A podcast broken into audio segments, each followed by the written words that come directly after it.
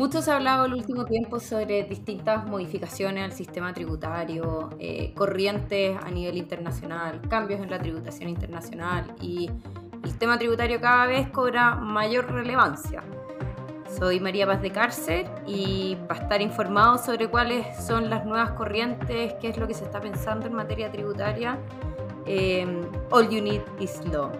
Bienvenido al podcast de Cariola y Sargent y hoy vamos a conversar con Javier Cerón. Hola Javier. Hola María Paz, ¿qué tal? Todo bien, gracias.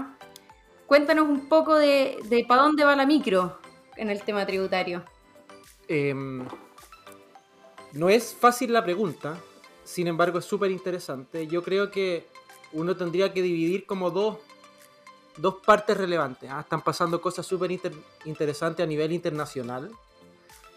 Em, con estas propuestas de impuesto mínimo global, digitalización de la economía, etcétera, etcétera. O sea, hay, ah, son tiempos movidos para la tributación internacional, pero también a nivel local, y esto no es algo que esté sucediendo solo en Chile, sino que también en, en distintos países, la necesidad de gastos extraordinarios por el coronavirus ha hecho revisar cuestiones súper fundamentales de los sistemas tributarios, ajustar perillas por acá y por allá para poder hacer frente a estos nuevos gastos. Entonces, discusiones tributarias están proliferando y instrumentos que probablemente todos han escuchado, impuestos al patrimonio, qué sé yo, han, han reflotado como, alternativas para financiar esto, así que está pasando mucho.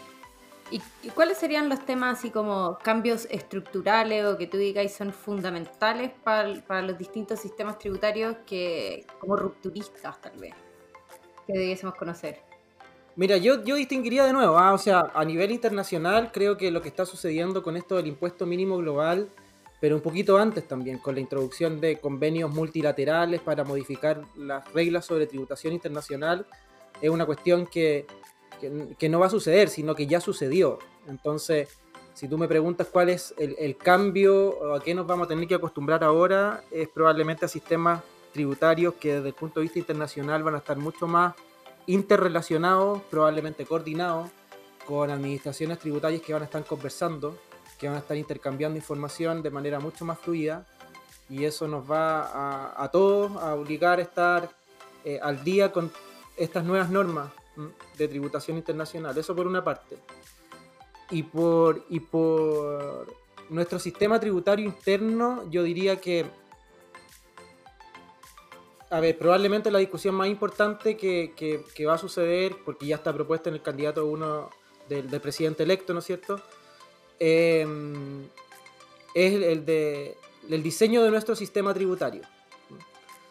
Y me parece a mí que esto tiene que ver, por supuesto, con el impuesto a la renta, con la integración, desintegración, que probablemente la gente ha escuchado, pero yo creo que también va a ser un poquito más profundo, porque porque los instrumentos que se están proponiendo, como comentaba antes, impuesto al patrimonio, modificación de exenciones que hoy día están vigentes para ganancias de capital y todo, eh, son perillas que cuando uno la mueve tiene que ajustar en otra parte también. Entonces, este, este cuestionamiento o este, este repensar el sistema, yo tengo la impresión que va a ser bien profundo.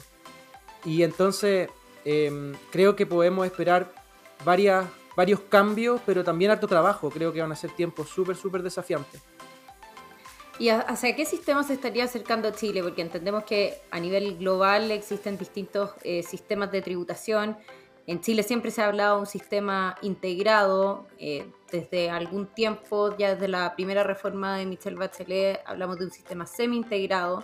Entonces, explícanos un poquito hacia dónde se acerca la propuesta del presidente electo, hacia dónde vamos encaminados. Mm. Mira, bueno, sí, tú tenés razón. Nosotros tenemos un sistema semi-integrado hoy, tener un sistema integrado o semi-integrado o desintegrado tiene que ver básicamente en cómo se relaciona el, impuesto, corporativo, o sea, el impuesto que pagan las empresas, con los impuestos que pagan los accionistas de las empresas, lo que nosotros llamamos contribuyente final. Entonces, cuando el impuesto que pagan las empresas no tiene ninguna relación con el impuesto que pagan los accionistas, hablamos de un sistema clásico desintegrado, que te diría que es eh, los, el sistema o el tipo de sistema que tiene la mayor parte de los países del mundo. Ahora, cuando hay relación, como sucede entre nosotros, entre el impuesto que pagan las empresas con el impuesto que pagan los accionistas, hablamos de, un sistema integrado. Nosotros tenemos desde el año 84 un sistema integrado que luego se desintegró, se semi-desintegró, diría. Em, y las razones eh, que, que, existieron en su oportunidad para establecer ese sistema, ese sistema integrado tenían que ver con atracción de inversión, tenían que ver con incentivos para reinvertir. Em, pero existe hoy día la, la, propuesta de desintegrar el sistema, desintegrar el sistema y volver a un sistema donde el, el impuesto a la empresa no necesariamente se relaciona con el impuesto a las personas. Eso tiene varias ventajas ¿ah? teóricas. Eh, probablemente la más importante eh, es que un sistema desintegrado es más sencillo, porque todo esto food, is food, RAI, registros tributarios, son, son dolores que tienen los sistemas integrados, porque tienen que de alguna manera transmitir crédito e información desde la sociedad de los accionistas. Con un sistema desintegrado eso no sucede, entonces es más simple. Eh, pero, pero es cambiar completamente el diseño que tenemos hoy. Y, yo creo que esa transición no es una transición sencilla, y creo que no necesariamente tiene que ver tampoco con la recaudación, que es una cuestión que, que, se persigue, ¿no es cierto? Entonces, bueno, no sé, yo creo que hay que es una cuestión que hay que ponderarla bien, por supuesto, ambos sistemas tienen sus ventajas y sus desventajas, pero, pero las transiciones son importantes también y es una cuestión sobre la que vamos a tener que poner, poner mucha atención. Clarísimo. Y última pregunta, Javier. Eh, ¿La convención constituyente ¿Qué está mirando en este minuto respecto a los temas tributarios? Nosotros sabemos que hay comisiones específicas, pero, pero ¿en qué estamos o qué es lo que se está discutiendo? ¿Se están tratando de poner de acuerdo en temas de tributación? Sí, por el momento, no sé si han entrado al detalle porque todavía están trabajando en distintas comisiones, pero, pero yo creo que hay temas tributarios que ya han surgido. ¿ah? Por ejemplo, en la comisión de forma, de gobierno yo he visto que se ha estado discutiendo acerca de lo que se denomina descentralización fiscal esto es qué potestad tributaria le vamos a entregar a las distintas organizaciones del Estado, la región, la comuna, etc. Y es una pregunta súper interesante y difícil. Eh, ¿Le vamos a entregar atribuciones para gastar? ¿O también para recaudar? ¿O también para imponer impuestos o tributos de manera general? Yo creo que esa va a ser una discusión que va a existir y, la, y la, convención va a tener que tener.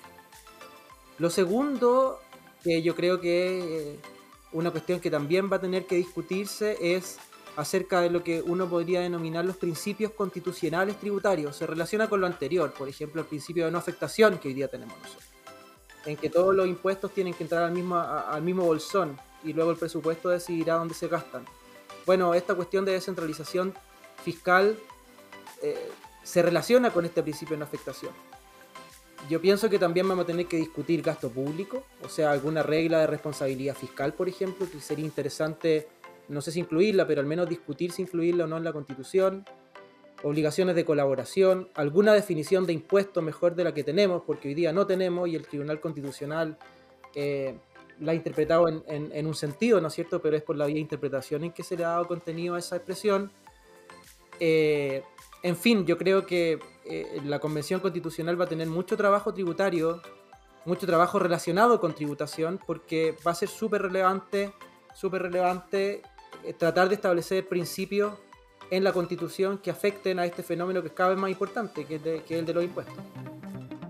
Clarísimo, Javier. Muchas gracias. Eh, les recuerdo a todos los que tengan sugerencias o comentarios, mandarlos al correo allunitislaw.cariola.cl o allunitislaw.sargent.cl y como siempre, en un mundo lleno de incertidumbres, all you need is law. No te pierdas nuestro próximo capítulo.